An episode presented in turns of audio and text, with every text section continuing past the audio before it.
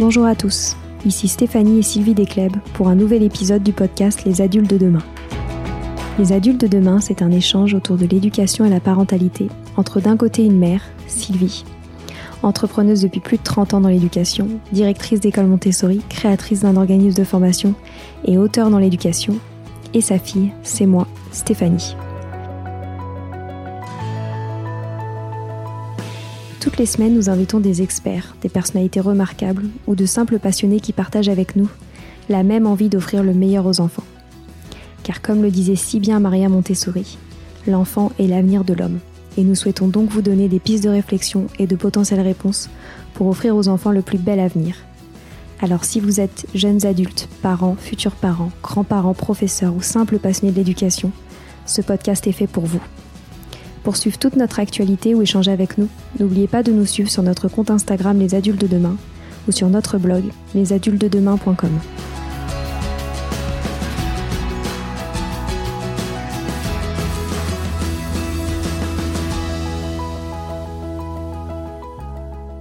Aujourd'hui, nous avons invité à nouveau notre amie Véronique Moulin, que vous avez sûrement déjà entendue dans notre épisode 8 sur les neurosciences. Pour ce nouvel épisode, Véronique nous parle d'une de ses spécialités, l'accompagnement des enfants porteurs d'un handicap via la pédagogie Montessori. Véronique nous partage à travers son vécu l'organisation à mettre en place à la maison lorsque l'on vit avec un enfant porteur d'un handicap et la magie qui s'opère lorsqu'on les accompagne avec la pédagogie Montessori. Je ne vous en dis pas plus, c'était vraiment passionnant. Je vous souhaite une très bonne écoute.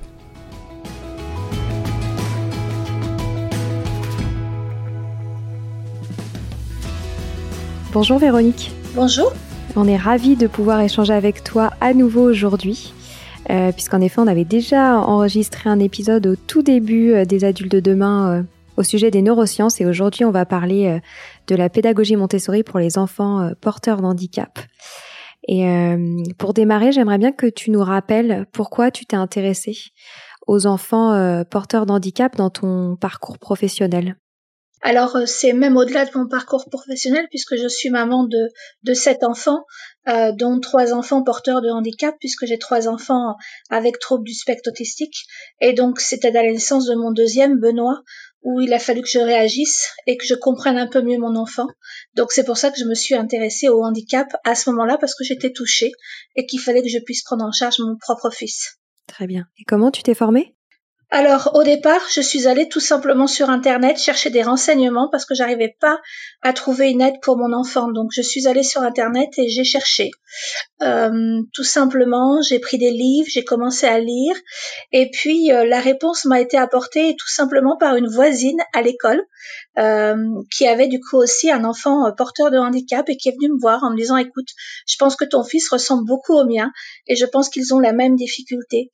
Et c'est elle qui du coup m'a conseillé euh, des professionnels et puis euh, des centres de formation. Donc moi, je me suis formée euh, en France avec des centres de formation sur le développement de l'enfant, sur la communication de l'enfant, mieux comprendre les troubles du spectre autistique, les troubles cognitifs, de manière à mieux le comprendre. Et puis j'ai fait quelques formations aussi à l'étranger, aux États-Unis, et puis sur le, le, développement des sens au Canada, de manière à pouvoir mieux accompagner mes enfants dans un premier temps. Et euh, tu t'es rapidement euh, renseigné sur la pédagogie euh, Montessori. Pourquoi as-tu fait ce choix de cette pédagogie pour ces enfants-là? Alors, la pédagogie Montessori, ça a été vraiment une découverte. J'ai vu des vidéos euh, aux États-Unis avec des classes au départ, parce que moi en France, je connaissais pas du tout. Et j'ai vu des vidéos et j'étais euh, très surprise de euh, la manière dont se passait une classe. Et donc, c'est comme ça que j'ai commencé à, à, utiliser du coup certains outils avec mon fils Benoît à l'époque, de manière à pouvoir l'accompagner pour l'apprentissage de la lecture, pour l'autonomie, tout simplement fonctionnel hein, dans la vie du quotidien, s'habiller, déshabiller, euh, se faire à manger, mettre la table, c'était des choses très simples. Et puis on est passé après sur du scolaire, un peu plus scolaire, avec euh, la lecture et les mathématiques. Et puis bah, j'ai vu qu'effectivement c'était des outils très sensoriels que Benoît appréciait énormément. Et puis euh, surtout que ça lui permettait d'aller d'une tâche à une autre, mais avec une seule difficulté, et ça lui permettait à chaque fois du coup de mieux aller vers l'abstraction. Donc bah, j'ai continué à faire mes recherches et à continuer avec Benoît de manière à l'accompagner au mieux. Super. Et alors, est-ce que tu pourrais un peu plus rentrer dans les détails de comment en fait cette pédagogie Montessori s'adapte à ses enfants? Alors pour moi, vraiment, le, point de départ pour euh, la pédagogie Montessori, c'est le côté autonomie. C'est-à-dire qu'en Montessori, on apprend le moindre geste du quotidien. Dans la vie pratique, on apprend à tenir une cuillère, à tenir une pince, à ouvrir des boîtes. Et on apprend ainsi chaque geste que l'on décompose avec un plateau, une difficulté. Et donc déjà, ça permet d'apporter à ces enfants qui ont des difficultés dans leur quotidien de pouvoir être autonomes. Et l'autonomie en tout cas pour mon fils, pour Benoît, mais je le vois pour d'autres enfants, leur apporte vraiment une confiance en eux et une estime d'eux-mêmes qui est vraiment très importante. Et leur apporter cette autonomie de base est fondamentale. Alors, au-delà de ça, ce que j'ai pu remarquer dans la pédagogie Montessori, c'est toute cette structure de l'espace et cette structure des plateaux qui sont, qui sont mis en place avec toujours le gauche vers la droite, le haut vers le bas, la structure de l'espace avec les tapis, les plateaux. Tout est tellement structuré, tellement clair dans la consigne que ça permet à l'enfant d'avancer dans ses apprentissages avec à chaque fois le pilier, un atelier, une difficulté il y a une telle décomposition que l'enfant, du coup, avance doucement et avance marche par marche pour aller vers la conceptualisation. Et euh, est-ce qu'il y a des un ou des types, euh, enfin un type de matériel à privilégier euh, pour les activités à la maison, donc du matériel Montessori pour les enfants porteurs d'handicap? Alors on parle beaucoup de la vie pratique et euh, dans le cas de, des enfants porteurs du handicap, alors tout dépend du comportement et du besoin de l'enfant, mais parfois je ne propose pas les activités de vie pratique en premier. Alors si par exemple je peux proposer les cadres d'habillage, ouvrir et fermer les boîtes, euh, les cadenas, ce type d'activité, mais je vais peut-être pas forcément proposer euh, tout ce qui est plateau avec graines, parce que des enfants qui sont euh, porteurs de handicap, qui sont du coup parfois très envahis côté sensoriellement, le fait de voir les graines tomber, de les mettre à la bouche, de les toucher, ça va être une telle difficulté pour eux et tellement les emmener dans leur dans leur espace qu'on va devoir avoir du, on va avoir du mal à, à, rentrer dans des apprentissages. Donc parfois, je commence plutôt par les activités d'ordre sensoriel, euh, de la vie sensorielle avec les emboîtements les cylindriques, tout ce qui est euh, euh, mise en paire d'objets. Euh, on va plutôt commencer par ça pour pouvoir du coup accompagner l'enfant à développer sa concentration, utiliser l'objet, à se poser sur une chaise, à se poser sur une table, à avoir tout son environnement. Et puis tout doucement, on pourra introduire ses graines, ses plateaux de graines, euh, ses versets sur lesquels il va l'aborder, mais souvent je le fais dans un second temps. Et j'ai tendance à privilégier plus facilement les activités de vie sensorielle dans un premier temps pour arriver sur la vie pratique. Très bien. Et pour les enfants qui sont plus âgés, donc euh, les ados par exemple? Alors, mais je reprends les mêmes activités, simplement je change leur contenu dans le sens où je vais proposer des ateliers qui ne les infantilisent pas, mais qui vont leur permettre d'être autonomes dans la vie de tous les jours.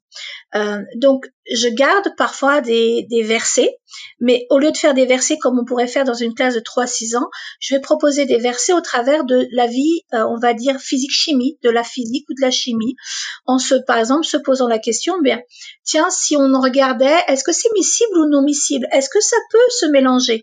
Eh bien, prenons du coup des tubes On va mettre de l'eau, on va mettre de l'huile. Du coup, on va utiliser des comptes-gouttes pour mettre certaines gouttes d'huile.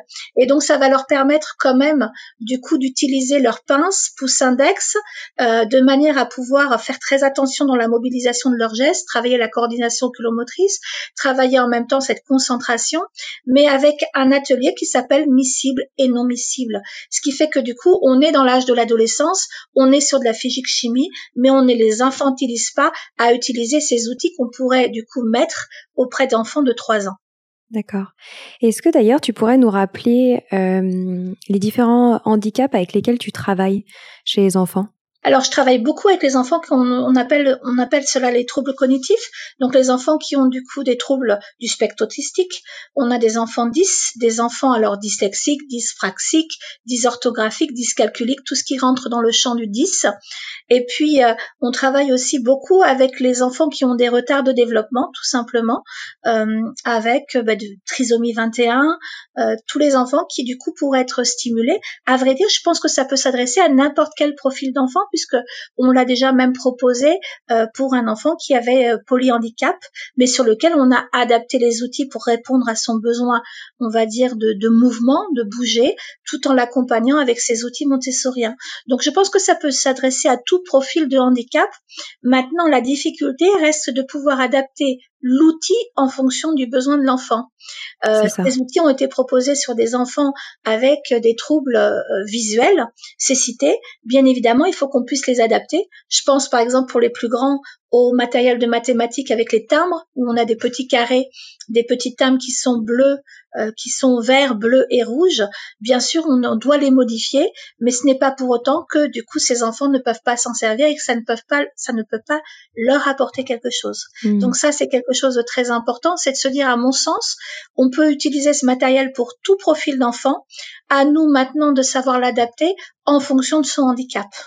C'est ça. Et selon toi, qu'est-ce qui est le plus important, les trois points phares euh, à prendre en compte pour cet accompagnement d'enfants euh, porteurs d'un handicap à la maison? Qu'est-ce que le parent doit à tout prix privilégier? Alors, moi, je privilégie toujours en priorité l'autonomie. Alors, on me dit souvent que l'autonomie, c'est pas possible pour certains profils d'enfants. Euh, je pense que c'est nécessaire. Moi, j'ai souvenir de moments très difficiles avec mes enfants le soir. J'avais des éducatrices qui venaient à la maison, qui s'occupaient de Benoît, par exemple. Mais le soir, mon mari travaillait de nuit. Et puis, je me retrouvais avec quatre, cinq enfants à devoir m'en occuper seule et Benoît qui ne pouvait pas rester une demi-seconde tout seul. Mmh. Et donc, je devais le tenir par la main et en même temps faire à manger, en même temps m'occuper de, du petit dernier et lui donner à manger parce que Benoît, je ne pouvais pas le lâcher. Et donc, ça, c'est quelque chose qui m'a beaucoup manqué et qui m'a vraiment mise en difficulté, mais qui du coup a mis en difficulté beaucoup mon enfant aussi, parce que j'ai dû passer sur des moments où ben, j'étais obligée de l'attacher sur une chaise, parce que sinon il se mettait en danger ou il pouvait mettre en danger ses frères et sœurs. Et donc je pense que la première des choses qu'on doit mettre en place, c'est des activités que l'enfant pourra faire seul à la maison. Alors on me dit, ben, pour des enfants qui du coup ont 3-4 ans, mais ont un âge de développement autour de 10 mois, on peut toujours euh, apprendre à l'enfant à pouvoir se mettre sur un petit tapis et à lui proposer des activités d'ordre sensoriel. Alors ça peut être des bouts de tissu, ça peut être un fil, ça peut être des petites balles, mais dans un espace où on va lui apprendre à rester dans sur ce petit tapis, à utiliser ces petits objets tout simples sur lesquels on aura vérifié que du coup il a une vraie appétence, il a vraiment envie de s'en servir, il a du plaisir à s'en servir, mais pour qu'il puisse rester assis ne serait-ce que quelques secondes et puis il va apprendre du coup à rester assis un peu plus longtemps, mais c'est la première des choses qu'il faut travailler. Et on a toute cette richesse du matériel Montessori, surtout en 0-3 ans, avec les balles, avec les hochets qui font du bruit, avec les boîtes à permanence de l'objet qui sont très simples à utiliser, avec tout ce matériel, euh, avec un tas de livres, livres à odeur, des livres scintillants, tout ce matériel-là va permettre à l'enfant de se poser sur ce petit tapis avec une structure de l'espace pour qu'il puisse être autonome parce qu'au-delà de l'adulte et du parent qui peut être en difficulté parce que son enfant ne sait pas se poser, ne sait pas jouer, au-delà de ça, c'est l'enfant qui du coup doit toujours être maîtrisé par l'adulte. Comment peut-il développer une estime de lui ou même une confiance en lui s'il est toujours, s'il a toujours besoin de cet adulte pour le contenir? Bien sûr. Super intéressant. Est-ce que tu vois d'autres choses à privilégier pour euh, l'organisation à la maison alors pour l'organisation à la maison, il faut vraiment structurer au maximum pour que l'enfant puisse trouver du plaisir à jouer et puisse trouver un temps de pause ou un temps de lecture. Et moi, je pense qu'il faut le structurer comme on pourrait le faire dans une classe Montessori avec son petit bureau, avec ses petites activités, mais qui sont à côté de son bureau et que l'on mettra de la gauche vers la droite avec des activités qui sont rangées sur des petites étagères, mais pas besoin de beaucoup. Hein. Trois, quatre petits plateaux suffisent. Euh, mais un plateau, une activité, ça peut être tout simplement euh, un encastrement, un puzzle encastrement, ça peut être tout simplement deux trois perles enfilées sur une ficelle, sur un, sur un fil, ça peut être euh, un tri, un tri de boutons par exemple, s'il ne met pas la bouche, vraiment le plus simple, mais bien de la gauche vers la droite, il va pouvoir, s'il a appris à se tenir assis, il verra ce qui est attendu, ce qu'il peut faire. Il faut bien sûr, puisqu'on est à la maison, saisir des activités plaisir. Donc lui mettre les activités avec lesquelles il a du plaisir. S'il aime toucher les fils, eh bien lui proposer d'enfiler des perles est très intéressant. S'il aime effectivement du coup toucher aux cartes, eh bien peut-être faire des tris de cartes peut être intéressant. Prendre ces supports qui sont des supports plaisir, mais les structurer de manière à ce qu'il puisse savoir ce qu'il doit faire que ce soit structuré, qu'il puisse les prendre, les poser sur son petit bureau, réaliser l'activité et le basculer à droite. Ainsi, il a ces quelques activités qu'il va pouvoir réaliser seul, eh bien, peut-être sur 10, 15 minutes, puis tout doucement, ça pourra progresser. On arrive aujourd'hui avec certains enfants qui pourtant ont des troubles du comportement, à arriver à faire euh, comme ça 30, 45 minutes où l'enfant est assis à table. Et puis, en fonction de ce qu'il fait, à la maison, c'est du loisir et du plaisir. Et puis, ben, à l'école, ce serait plutôt des activités d'ordre scolaire. C'est ça. Et euh, tu parlais tout à l'heure de ton expérience parfois justement euh, à, gérer euh, l'un de tes fils. Qu'est-ce que tu conseillerais aux parents qui justement sont démotivés par la difficulté justement de motiver ces enfants-là à se concentrer quelque temps sur une activité à la maison? Je pense que la, la, clé de départ, c'est que on souhaite absolument que notre enfant puisse se concentrer sur une activité. Mais la difficulté, c'est le choix de l'activité. Hmm. C'est pas l'activité que nous adultes souhaitons qu'il fasse, c'est l'activité qu'il va apporter du plaisir à l'enfant. Je vais me rapporter aux neurosciences. Hein. En neurosciences, on dit que l'enfant ne peut être concentré que s'il a une activité qu'il aime, que s'il il a envie de faire cette activité. C'est là où il va développer cette attention et cette concentration, parce que c'est un, c'est lui qui l'a décidé.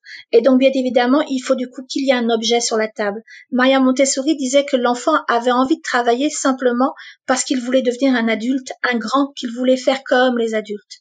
Donc ça, c'est inné en nous. Il y a ce désir d'être grand et de devenir grand. Sauf que pour ces enfants qui ont des troubles cognitifs, qui ont des retards de développement, qu'est-ce que ça veut dire être grand? Est-ce qu'on peut se projeter sur qu'est-ce que je vais devenir quand je serai grand? J'ai envie de faire comme le grand ce n'est pas possible.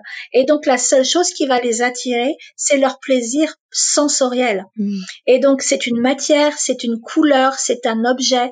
Et quand on a défini et qu'on a vu quels étaient du coup ces objets qu'il aime avoir dans les mains et qu'il aime utiliser et sur lesquels du coup il développe de la concentration, eh bien je les mets sur un plateau et je les transforme en atelier pour qu'ils puissent travailler. Et là, je vais voir que l'enfant est capable de se concentrer parce que l'objet qui est sur le plateau, c'est un objet qui attire son attention et qui du coup lui donne envie de se concentrer. Hmm. C'est ça qui est très important. Et on retrouve euh, la posture d'observateur euh, de l'adulte. Exactement ce besoin toujours d'observer et de partir du coup de l'envie et du besoin de l'enfant parce qu'il sait l'exprimer. Comme disait Maya Montessori, on peut lire sur l'enfant comme sur un livre ouvert. Eh bien, c'est exactement ça, pouvoir lire en observant, voire faire quelques petites évaluations si on peut pas du coup voir parce que l'enfant, par exemple, ne touche pas aux objets. C'est peut-être lui proposer à lui donner des, lui proposer, lui donner des objets, pouvoir voir sa réaction et se dire, bah, tiens, cet objet-là, il le regarde pas, il le touche pas je pourrais rien faire avec cet objet. Mais si je lui donne de la pâte à modeler et qu'il la met à la bouche et qu'il l'explore dans tous les sens, même si c'est pas de manière fonctionnelle, je me dis ben il l'a dans la main, a priori ça lui fait plaisir, il la garde longtemps, eh bien on va apprendre à servir de cette pâte à modeler. Mm. C'est comme ça qu'on va pouvoir le définir. Donc c'est vraiment au travers de cette observation, mais encore une fois, c'est parce qu'on lui propose des objets, parce que si on ne lui propose pas, il ne pourra pas nous le dire en fait. Mm bien sûr. est-ce que avec euh, cette méthode, euh, il t'est déjà tout de même arrivé qu'un enfant ne veuille pas apprendre du tout? Et dans ces cas-là, qu'est-ce qu'il faut faire? Je pense, alors je pense que ce n'est pas possible. Je pense qu'aucun enfant ne peut, n'a pas envie d'apprendre. Je pense que nous adultes n'avons pas trouvé le moyen de lui permettre d'apprendre. Hmm. Je pense qu'on peut toujours parler d'un, je pense que tout enfant a un plaisir et aime quelque chose. Si un enfant a un plaisir et aime quelque chose, on peut partir de cette chose pour qu'il puisse apprendre. Bien sûr. Sylvie, tu veux rajouter quelque chose là-dessus? non, moi j'ai vu Véronique travailler dans nos classes et euh, ce qui se passe c'est extraordinaire. C'est vrai que son système de petites petits bureaux avec euh, des petits plateaux installés avec euh, parfois des images pour que l'enfant comprenne euh, ce qu'il doit faire. Les enfants arrivent à se concentrer très longtemps et, nous on a il y a des, jeunes enfants qui sont là depuis par exemple deux ans comme le petit Théo. Eh bien au début il se concentrait à peine et maintenant il arrive à rester à son petit bureau une longue période et il commence à apprendre à lire et, et il est très heureux aussi. C'est surtout ça, c'est ce qu'on voit, c'est aussi que que l'enfant il est très très très heureux. Donc euh, c'est vrai que cette euh, cette façon de faire euh, me semble fonctionner vraiment très très bien quand on voit le bonheur de, le bonheur de l'enfant d'être là, le bonheur d'apprendre, les progrès aussi énormes. c'est forcément que ça marche, quoi. Mmh. c'est sûr. Et Véronique, est-ce que tu penses que les parents doivent compenser d'une quelconque manière les apprentissages de l'école avec des activités à la maison ou est-ce qu'ils ne doivent pas du tout être dans cette posture-là, notamment avec les activités Montessori à la maison? Alors je pense que les parents doivent l'être, surtout pour des enfants avec dans le cas du handicap. Alors je, vais peut-être mesurer parce que euh, il faut pas non plus, il faut faire attention à ce que le, le parent ne soit pas toujours que dans du scolaire. Je pense qu'on peut réinvestir le Montessori dans la vie de tous les jours au travers d'activités fonctionnelles et au travers du jeu du plaisir et du jeu. Et c'est très important. Je pense aux parents, mais ce à quoi je pense aussi beaucoup, pour l'avoir vécu, c'est la fratrie.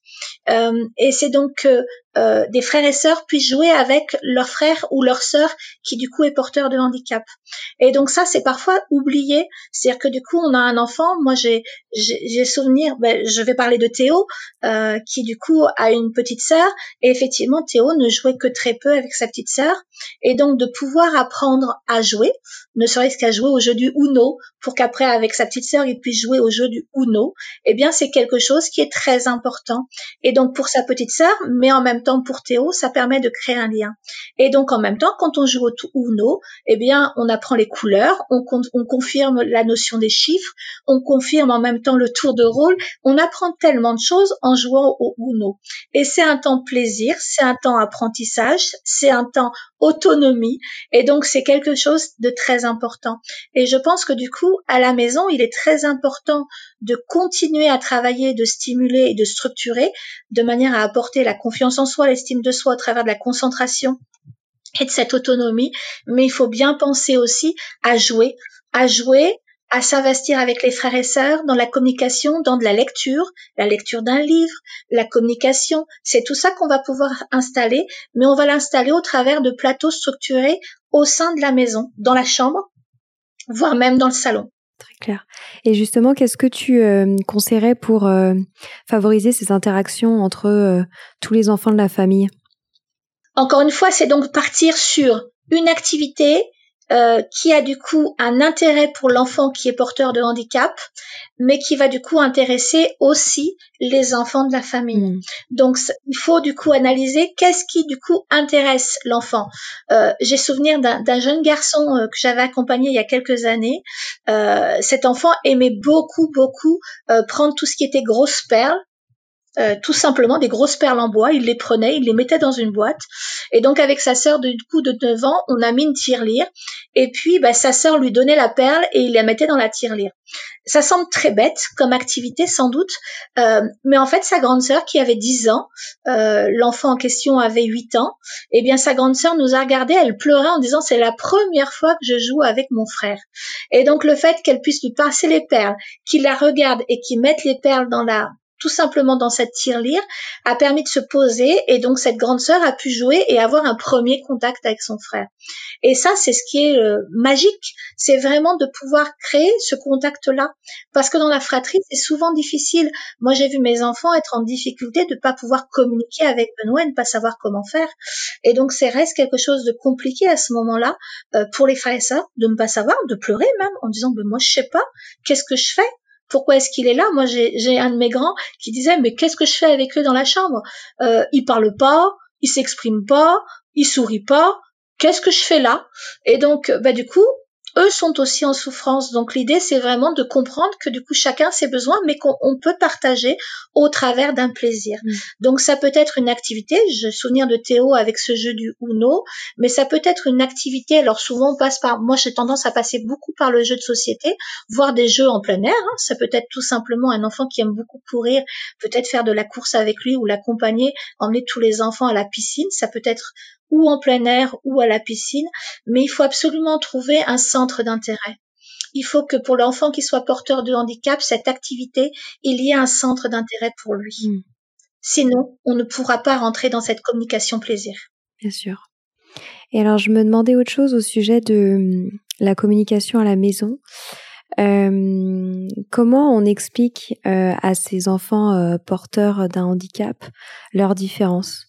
Comment les parents leur communiquent cela et comment ils le communiquent également euh, aux enfants de l'autre famille, de les enfants de la même famille, pardon. alors, moi, je suis passée au travers, alors, beaucoup d'histoires. On a lu beaucoup d'histoires euh, que l'on a pu trouver avec euh, euh, Anatole et la casserole, par exemple, et sa petite casserole.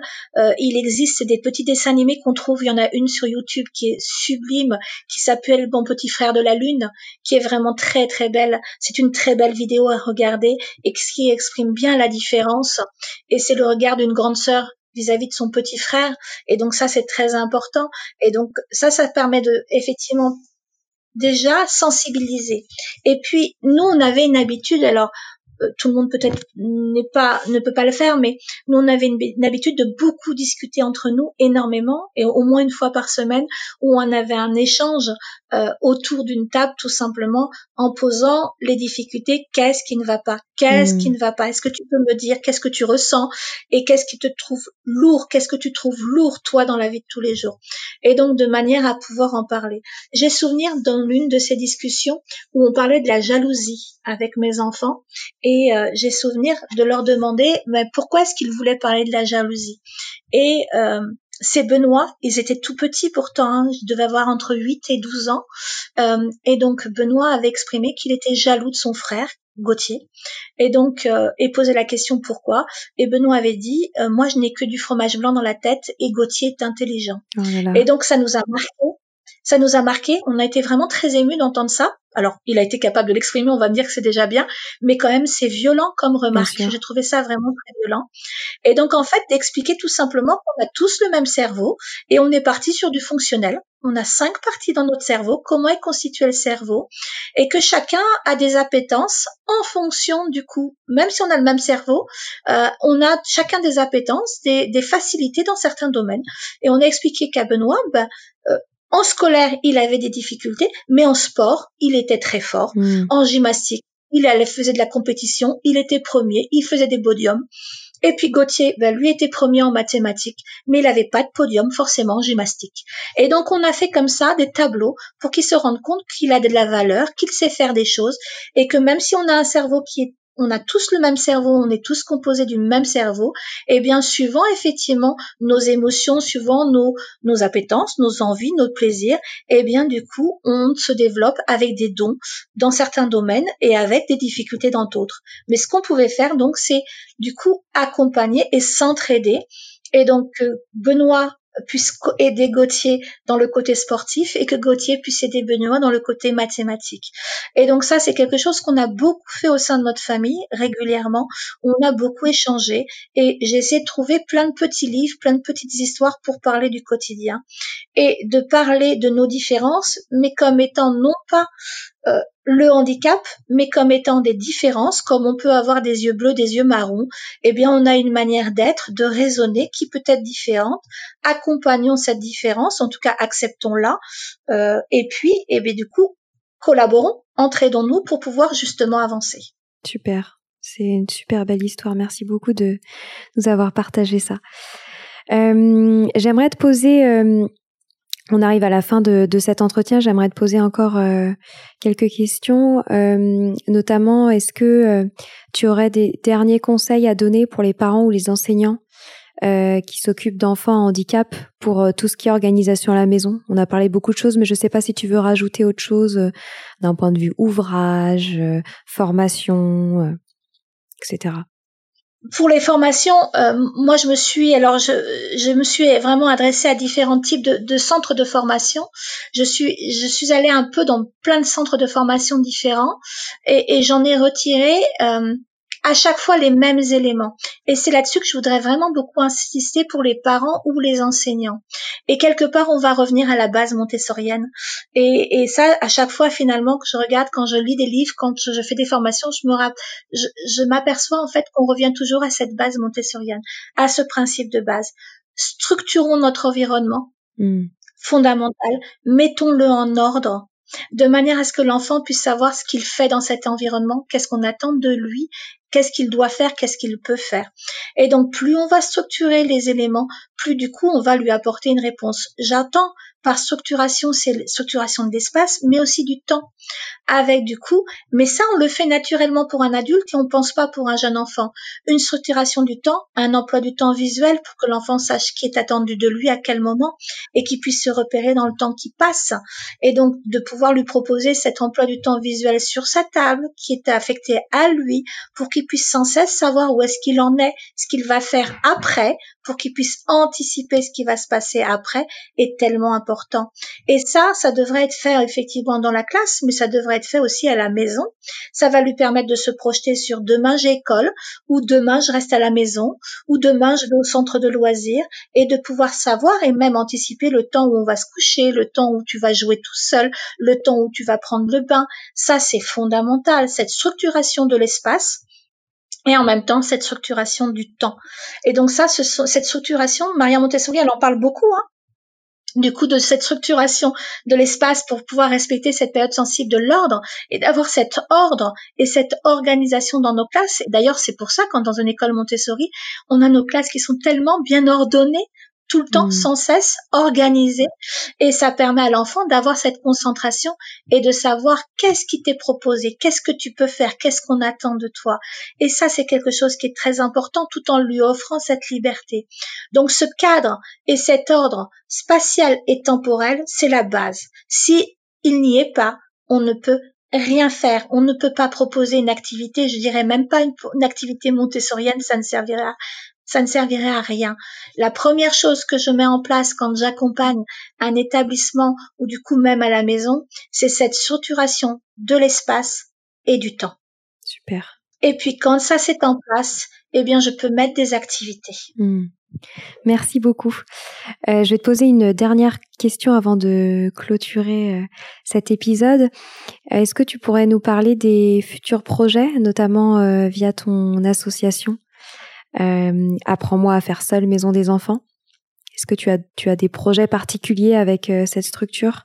Oui, j'aimerais beaucoup effectivement pouvoir la développer. Cette structure a pour but effectivement de proposer un accompagnement, mais au-delà de l'accompagnement, j'aimerais dire que cette, cette association a pour but de mettre en place une prise en charge globale de l'enfant au sein d'une école Montessori. Mmh. Alors école Montessori, pédagogie alternative, mais en tout cas d'une pédagogie. C'est pour ça que je centre sur Montessori parce que je trouve que c'est celle qui est la plus adaptée selon moi. Mais en fait, c'est une pédagogie qui est dans l'individuel avec des ateliers structurés.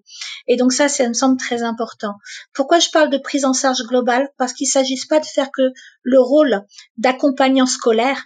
L'idée, c'est de faire une prise en charge qui va permettre à l'enfant de pouvoir s'insérer dans la classe, c'est ce qu'on fait dans le quotidien, et là on est sur le scolaire, de pouvoir apprendre à jouer, on est sur l'autonomie sociale en même temps et sur l'autonomie personnelle au niveau de ses émotions et du contact à l'autre, mais c'est aussi accompagner la famille, du coup à mettre ça au sein du coup de la maison.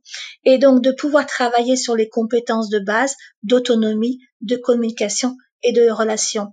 Et donc cet accompagnement a pour but à la fois de faire l'insertion sociale au travers de l'école, l'inclusion dans l'école, mais en même temps d'accompagner dans les différentes sphères du jeu, sur le mercredi, sur des centres de loisirs, sur du sport, sur des clubs de sport, mais c'est à la fois aussi euh, s'insérer et accompagner les familles à la maison. Ça, c'est très important de manière à accompagner les familles à la maison, mais de voir très loin. C'est-à-dire que l'enfant, il reste un enfant très peu de temps, mais il va grandir, il va devenir adolescent, et c'est donc de pouvoir l'accompagner vers son projet professionnel. Et donc pour moi, ça serait vraiment l'accomplissement de ce projet, c'est de partir de la petite enfance de la crèche pour pouvoir accompagner jusqu'à ce projet professionnel pour qu'il puisse être inséré dans sa vie future. Ce serait ça l'objectif de cette association, c'est très ambitieux. Je ne sais pas vers quoi on pourra aller. Aujourd'hui, on le propose euh, dans les écoles Montessori, entre autres à Bailly, dans l'école de Sylvie euh, Desclèves, et puis dans l'école aussi à Gradignan de Noémie Desclèves. Euh, donc, donc on a euh, un an de recul maintenant à Bailly, dans l'école de Sylvie Desclèves, et ça fonctionne plutôt bien, comme le disait Sylvie tout à l'heure, ça fonctionne plutôt bien. Euh, les enfants ont beaucoup progressé. Ce que j'apprécie beaucoup euh, dans l'expérience qu'on a pu avoir dans l'école à Bailly, dans le 78, c'est que euh, au-delà du scolaire, il y a tout le côté social et inclusion qui s'installe. C'est-à-dire que Théo, ce jeune garçon qui est là depuis plus d'un an maintenant, puisqu'il entame sa deuxième année, euh, mange avec les autres enfants, les autres enfants vont le chercher, il fait les spectacles avec eux, euh, il va les chercher lui-même, Théo, il joue avec eux dans la cour, alors qu'au tout début, on n'avait pas de contact, on n'avait pas de regard, on n'avait pas forcément Théo qui allait vers les autres. Aujourd'hui, eh bien, ils mangent ensemble au moment du repas du midi, ils jouent ensemble, à la fois la demande des enfants de la classe, mais à la fois Théo va les chercher parfois aussi. Et donc ça, c'est quelque chose d'exceptionnel. C'est qu'au-delà de savoir lire et écrire, il est vraiment inclus dans cette classe comme étant l'élève de la classe. C'est Théo, un élève, un ami, un copain, et donc il est dans cette vie de classe. Et ça, ça me semble très important. Super. Ben merci beaucoup euh, Véronique et en effet on te souhaite beaucoup de succès avec euh, cette très belle association. Merci beaucoup pour ton temps et on n'hésitera pas à partager tout ça également euh, sur nos réseaux. Merci beaucoup. À très bientôt. À très bientôt. Voilà, c'est fini pour aujourd'hui. On espère que cet épisode vous a plu. Avant de se quitter, on a quand même besoin de vous. Si après avoir écouté cet exposé, vous ressortez avec plein d'idées pour apporter le meilleur aux enfants, n'oubliez pas de nous laisser 5 étoiles et un petit commentaire sur Apple Podcast, sur iTunes ou toute autre plateforme d'écoute de podcast. Cela nous aidera à mieux ressortir et surtout à nous motiver pour continuer cette aventure ensemble. Si vous avez des suggestions, des idées de thèmes, des questions à poser, n'hésitez pas à nous contacter sur les réseaux sociaux, Instagram ou LinkedIn, en tapant les adultes de demain. Nous serions ravis d'échanger avec vous. Si vous souhaitez en savoir davantage sur Sylvie, je vous invite vraiment à aller voir son blog sylvidesclep.com ou à la suivre sur Instagram en allant sur son profil sylvidesc, D-E-S-C, Montessori. Enfin, si vous souhaitez en savoir plus sur le calendrier des prochaines formations Montessori, rendez-vous sur www.apprendre-montessori.fr. On a hâte de vous retrouver vite et à très bientôt sur les adultes de demain.